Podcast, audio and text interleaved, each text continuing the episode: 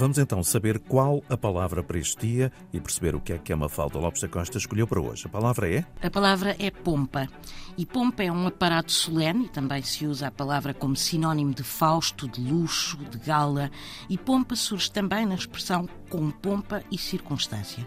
O termo pompa vem do grego de pompé e era usado para referir quer a escolta, quer um cortejo.